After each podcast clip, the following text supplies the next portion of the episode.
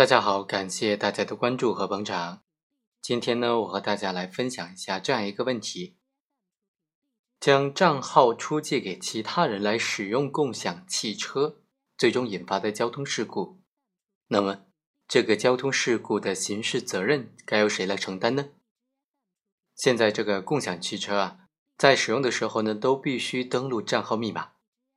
那如果是别人没有账号密码，或者他的账号出现问题，而借用了你的这个共享汽车的账号，然后他在开车的过程当中发生了交通事故，那这个交通事故算谁的？由谁来承担刑事责任、民事责任呢？通过今天这个案例和大家简单的来聊一下。刘某是王某的同学，二零一七年的四月份，刘某就打电话给王某。说自己的驾驶证被吊销了，所以不能够租用共享汽车去接朋友。王某就提议说，将他自己的这个共享汽车的账号借给刘某，用于租用这个共享汽车。之后啊，刘某就真的使用了王某的账号，租用了公用的汽车。当天晚上非常不好踩，刘某驾车去接朋友的时候，途中因为错踩了油门。导致了一人死亡、两人重伤的这种严重的交通事故。那对于本案王某的这个行为该怎么定性呢？构不构成犯罪呢？要不要承担交通肇事罪呢？这就成为争议的很大的焦点了。而对这个问题的分析啊，也直接关系到王某自身的生命和自由。一种意见就认为王某的行为不构成犯罪，因为王某并没有实际使用这个共享汽车。他只是将账号出借给别人而已，所以他只需要承担民事连带赔偿责任。第二种意见就认为，王某的行为是构成交通肇事罪的。虽然王某本人没有实际使用这个共享的汽车，但是他明知道刘某的驾驶证被吊销了，仍然将本人的账号主动的出借给刘某使用，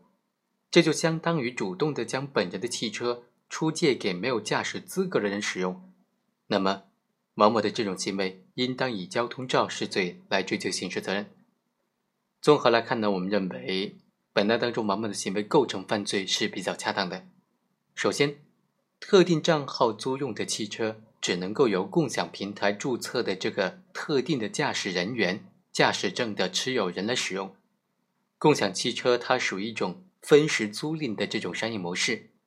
使用共享汽车应当申请者下载手机 APP。并且上传本人的驾驶证和身份信息，共享汽车经营公司呢，在后台对提交的申请信息进行复核，只有驾驶证和身份证信息正常的，才能够申请成功。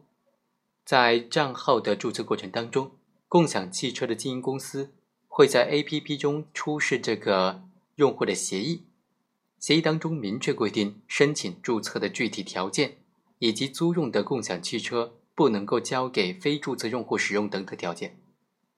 比如，重庆市某共享汽车的经营公司，在它的用户协议当中明确指出，租车用户需要年满十八周岁，并且具有 C 二以及 C 二以上等级的有效的驾驶证。如果用户的驾驶证被吊销、没收、失效，或者以其他形式作废的话，用户必须立刻通知公司，而且这个用户。不允许预定或者使用任何车辆。同时呢，在相关的协议当中还会明确规定说，如果用户将车辆交给非经授权的驾驶人使用，出现事故责任的话，就应当由用户自行承担相关责任。可见呢，共享汽车注册用户应当具备共享汽车经营公司要求的正常的驾驶资格，并且不能够将自己租用的汽车交给其他人使用。否则，用户应当自行承担相关的责任。在这个案件当中，王某作为这个正常注册的用户，具有基本的社会认知能力，可以推定他知晓将由本人账号租用的共享汽车出给其他人使用可能会产生的各种法律后果。将账号出借给他人使用呢，可以视为将自己的汽车出租给其他人使用，出借给其他人使用。目前受到成本和技术的限制，共享汽车公司呢，它并不能够同步的掌握共享汽车的实际使用人是否就是这个实际的注册用户，也不能够第一时间就掌握实际的注册用户有没有出现驾驶证被吊销、罚没失效等等驾驶资格受限或者是丧失的这种情形。所以呢，共享汽车公司的经营模式实际上是共享汽车注册用户和经营公司之间以诚信为基础，并且以用户协议的形式约定注册用户和经营公司之间的这种责任分担的一种经营模式、经营方式。在共享汽车的使用过程当中，经营公司会默认注册用户具备正常的驾驶资格，而且就是他本人驾驶汽车的，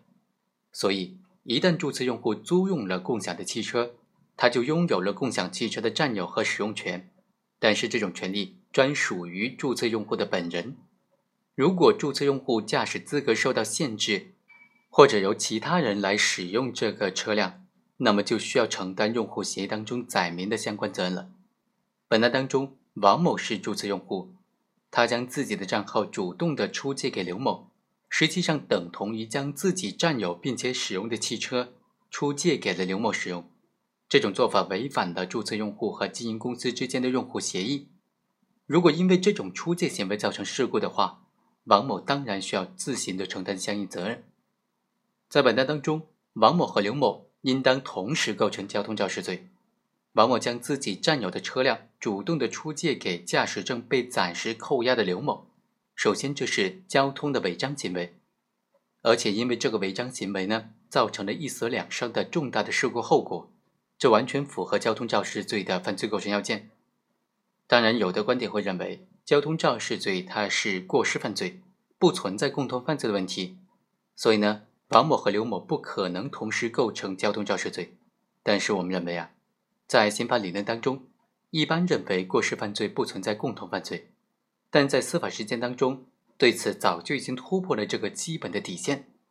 最高法院出台的《关于审理交通肇事刑事案件具体应用法律若干问题的解释》当中就明确规定，交通肇事之后，单位的主管人员、机动车的所有人、承包人或者是乘车人，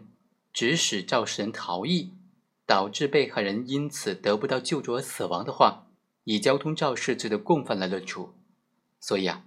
即使不存在这种过失的共同犯罪，共同的过失犯罪，也并不代表不存在同时构成过失犯罪的情形。共同过失犯罪，它并不等同于同时构成过失犯罪。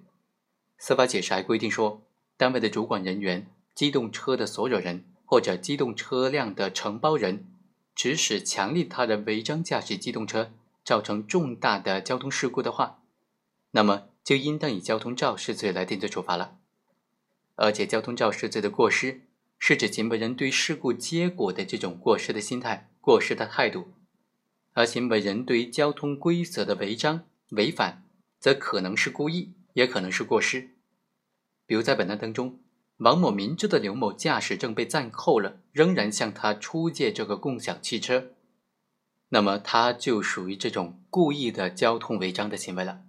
这和我国刑法理论当中没有共同过失犯罪其实并不存在冲突的。另外啊，还有一种观点认为，王某主动的出借共享汽车的账号不符合司法解释当中所规定的车辆的所有人指使强令他人违章作业的条件。我们认为啊，王某虽然没有指使强令，但是他的行为仍然明显具有纵容教唆的主观恶性。而且王某将汽车出借给没有驾驶证的刘某，本身就是对无证驾驶这种交通违章行为的纵容，并且最终促成了刘某造成严重交通事故的后果。这种纵容行为就表明王某对于违反交通规则的主观态度。作为具备正常判断能力的普通人，王某应当意识到自己的行为有可能造成严重的法律后果，所以呢，王某就应当承担交通肇事罪的刑事责任。本文作者张洪良非常感谢作者对这个问题的分析，我们下期再会。